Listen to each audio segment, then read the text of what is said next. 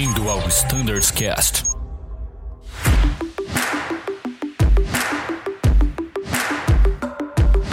Fala pessoal, sejam todos muito bem-vindos ao Standards Cast. Eu sou o Danilo e aqui comigo está Deson. Fala, Deson.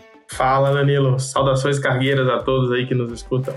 Oh, saudações cargueiras aí sim, hein? Cara, acho que faz uns seis meses, ou talvez um pouco menos, que a gente não grava nenhum episódio do 37. Vocês estão voando tanto que não tem tempo de gravar Standard Sketch, Deson. O que, que é isso, cara? É verdade, Danilo. O avião não para, voando bastante, né? Estamos aí com alta demanda nesse período de pandemia aí e trazendo bastante receita para a empresa aí. Show de bola. A gente vai falar sobre isso então nesse nosso bate-papo rápido. E bem, todo mundo conhece o Deson, né? O Deson é o coordenador de Flight Standards da Frota 737 um profissional de alto gabarito, altíssimo nível. Ele participou no episódio sobre regulamento de tráfego aéreo junto com o Vener e agora está de volta para falar especificamente do 737. Então é isso aí, sem maiores delongas, vamos pedir uma proa direta e vamos para a pauta.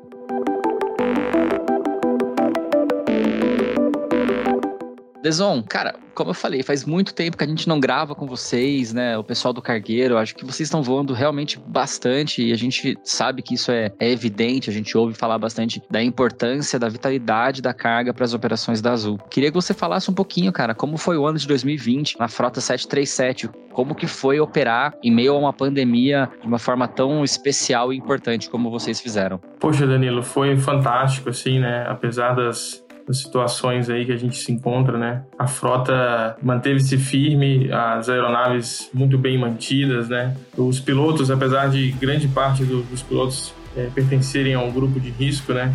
A grande maioria fez questão de se manter na frota, de se manter produtivo, voando. Voamos muito, bastante, tivemos aberturas de novas bases, novas operações, como em Belém, por exemplo. E os aviões voaram muito. Para você ter ideia, hoje os nossos 737 eles voam praticamente o triplo da frota mundial. Então, é uma, isso retrata o quanto essa, essa aeronave, essa frota foi importante para a Azul.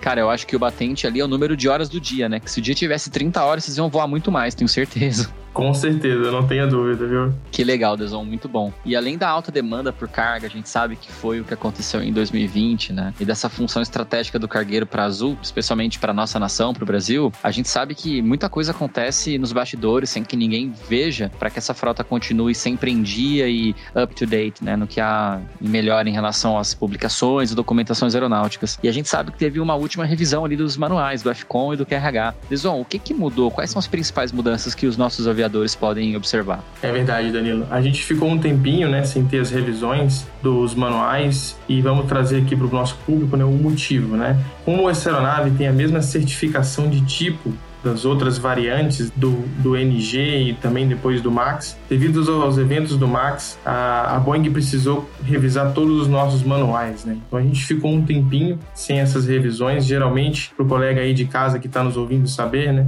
A gente tem a revisão do FCTM no meio do ano e a revisão do QRH e do FCOM, né? Que a Boeing interpreta como um manual único, né? Eles, eles trabalham em conjunto com essas normas, já customizados para cada operador, o QRH e o FCOM no final do ano. E aí a gente estava aguardando um retorno, né, de serviço do Max e a Boeing soltou as novas revisões do FCTM que nós vamos falar em outubro 30 de outubro de 2020, agora passado, e também do, F, do nosso FCOM e RH customizados para Azul no dia 15 de dezembro.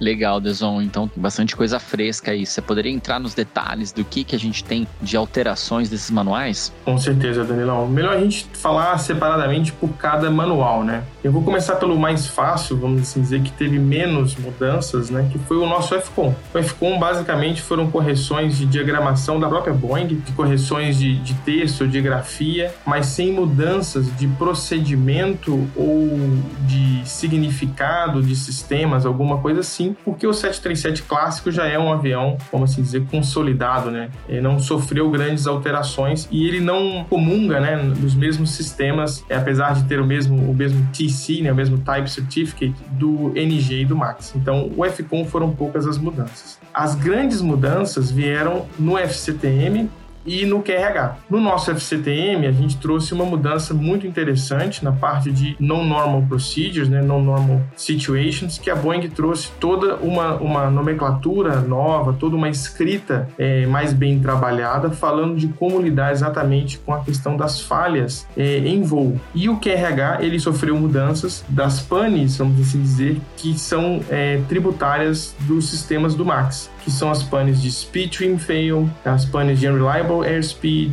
Stabilizer Out of Trim. Então, é, basicamente as panes relacionadas a Fly Controls e de Unreliable Airspeed, que foram aquelas relacionadas aos outros eventos. Pô, legal, Duzão. Acho que não sou nem eu que vou querer mais informações, somos todos nós, o pessoal de casa também. O que, que mudou em relação ao FCTM em non-normal situations? O nosso FCTM, a Boeing traz primeiro uma explicação mais clara de como funcionam os alertas e as indicações dentro da cabine. O colega de casa deve estar perguntando, né, mas por que, que é, é isso essa altura do campeonato? É interessante frisar que com a certificação desse avião data de 1967 e o compêndio de certificação desse avião é de 1961, esse avião ele não possui, vamos assim dizer, eh, os mesmos avisos, a mesma a, a, o mesmo nível de avisos que hoje você encontra num avião de certificação mais recente, como por exemplo a frota Embraer, a frota eh, ATR, por exemplo. O colega de casa ter uma ideia, é, nós não temos, por exemplo, um Master Caution e um Master Warning uma hierarquia do que é Master Caution e do que é Master Warning. Esse avião foi certificado antes disso, Danilão. Então você tem diversos níveis de indicações na cabine. Nós temos a luz de Master Caution, que é uma luz, vamos dizer, geral, para todas aquelas panes que não estão visíveis ao olho, ao olho do piloto.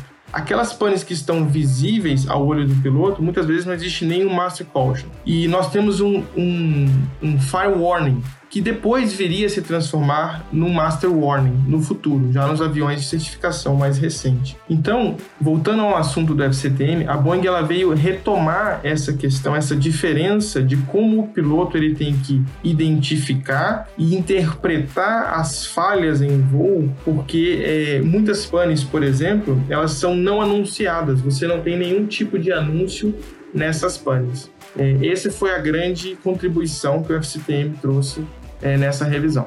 Muito bom, Desão, sensacional. E cara, é, sobre o FCTM, tem mais alguma informação interessante que ah, mudou ali nessa nova revisão?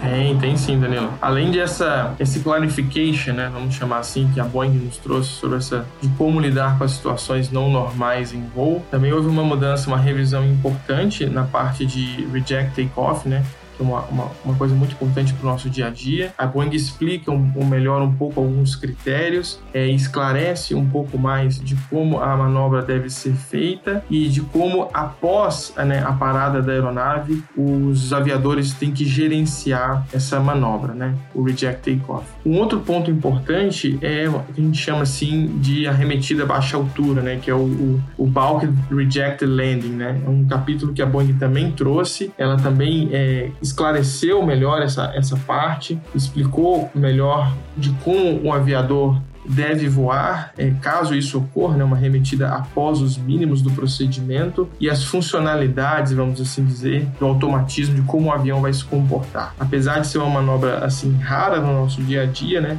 é muito importante o aviador estar ciente é, dessas minúcias, né, que agora estão mais, mais claras no nosso FCTM.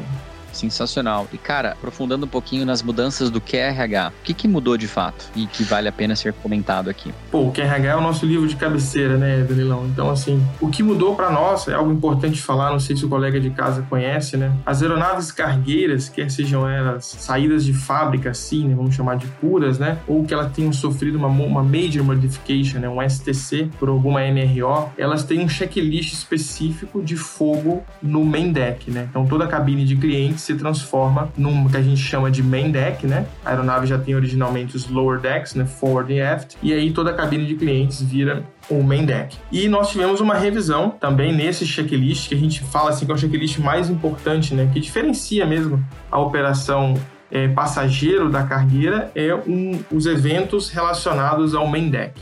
Então, o checklist de Smoke Fire também teve uma modificação. Foi, na verdade, uma correção que a gente conseguiu já colocar nessa revisão. E os outros checklists como a gente comentou um pouquinho antes, foi sobre aquelas panes relacionadas aos eventos do Max, né? Então as panes relacionadas a fly controls, como o Runaway Stabilizer, né? O famoso disparo de trim, o Speed Trim Fail, que é o, o avô aí do MCAS, o Stabilizer Out of Trim e o Stabilizer Trim Inoperative. A pane que eu diria que ela ficou mais interessante, assim, para o colega de casa dar uma estudada, é a de Airspeed and Reliable. Por quê? Porque agora ela prevê que você possa, inclusive, ligar o piloto automático e o Flight Director, contanto que você tenha uma fonte é, que você garanta que as informações daquele lado, né, do copiloto ou do comandante são reliables. O QRH te ensina agora a fazer isso e existe essa possibilidade, com forma de você até reduzir sua workload. Né? Cara, que legal. Que mudança positiva, Deson. Essa para mim é a pane que mais dá trabalho no simulador. Muito mais do que qualquer outra. Para mim, a Reliable Speed é a que mais dá trabalho, no, tanto no 30 quanto no Embraer. E, pô, poder usar o piloto automático vai reduzir muito a carga de trabalho do pessoal e ter ali um, um fluxograma, né, que me ajude a definir qual fonte é confiável também vai tornar a operação muito mais eficiente e segura. Que legal, cara. Com certeza, cara. É uma grande ajuda aí até para gerenciar a pane e voltar em segurança para o aeroporto. Que legal, Deson. Então, pessoal, bastante conteúdo importante para vocês lerem, se interarem, tudo dentro do ADDocs, nas pastas que vocês já conhecem. É isso aí.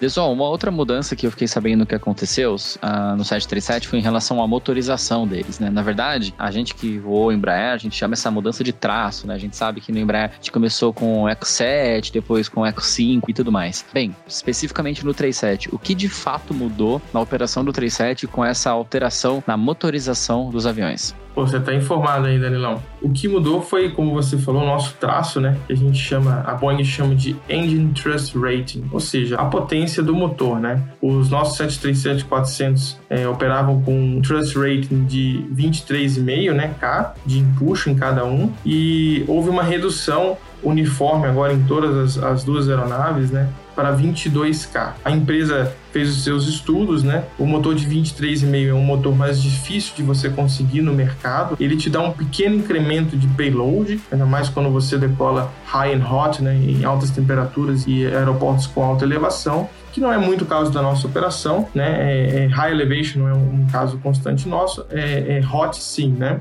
Manaus, por exemplo, Fortaleza, próprio Campinas, né? E a empresa ela fez as, os seus cálculos e hoje nós estamos operando aí ambas as aeronaves em 22K. Legal, Dazon, show de bola. E para deixar claro, qual foi a maior motivação para essa mudança, então, de traço ou de rating do motor de 23,5 para 22K? A maior motivação, Daniel, eu diria que foram duas, né? A primeira é a dificuldade mesmo de você encontrar o motor 23,5 on condition, né? É, aí nos mercados, porque quem tem esse motor geralmente é, não abre mão dele, né? É um motor que, que entrega é, é de, de maior trust, né, para a frota Classic e quem o possui geralmente não disponibiliza. E um outro motivo é a manutenção da margem de EGT, né? Você consegue fazer com que os motores operem com EGT mais baixo e a perda de payload para nós é praticamente negligenciável, né? Ainda mais com as horas de voo, a quantidade de horas de voo que a gente voa, né? Isso foi quase nada para a gente. Então esses foram os dois motivos que, que fizeram que a empresa decidisse por essa mudança.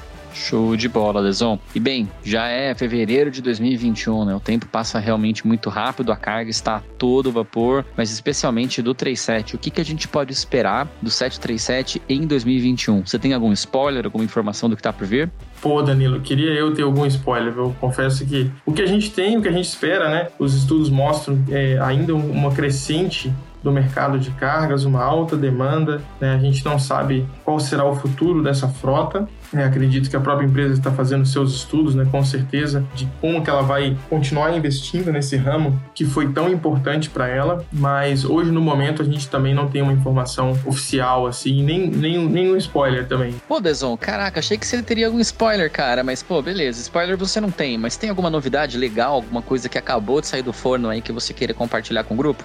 Poxa, Daniel, o spoiler faltou, mas novidade a gente tem, tá? A gente tem aqui, olha, a Boeing acabou de lançar, de, de liberar, né? pra gente, pros operadores, um checklist que antes não havia no QRH. O colega de, de outras frotas deve estar se perguntando, né, que checklist é esse, né? A frota 737, a, a linha Boeing, né, como um todo, geralmente, ela não tem um checklist de Engine Fire On Ground, um checklist dedicado para essa situação. Obviamente que ela tem um checklist de Engine Fire. E depois de alguns eventos que aconteceram, né, houve um caso aí de um 767 da American é, nos Estados Unidos, veio essa recomendação, né, do, até do NTSB, e a Boeing acabou é, fazendo essa, é, criando esse checklist e fez o release para a gente agora no último dia 9. É, essa mudança deve entrar no nosso QRH já em junho, na revisão de junho, e esse é um novo checklist específico para a situação de Engine Fire On Ground, e logo logo o colega da frota vai receber aí um FS Update com as novidades sobre esse checklist também.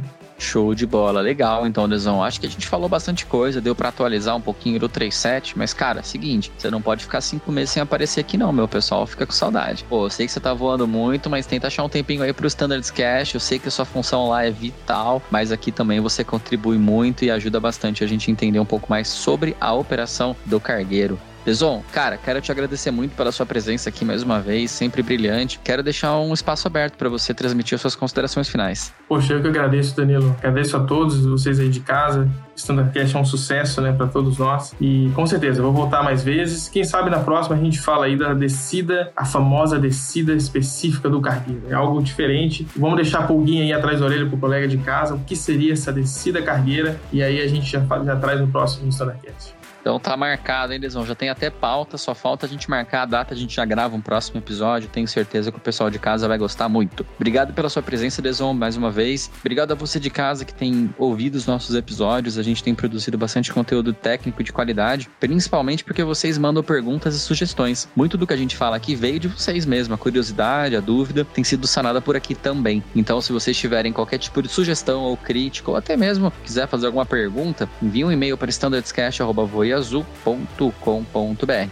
A gente vai ficar por aqui. Muito obrigado pela sua atenção. Fiquem ligados nos nossos outros episódios. Até a próxima e tchau!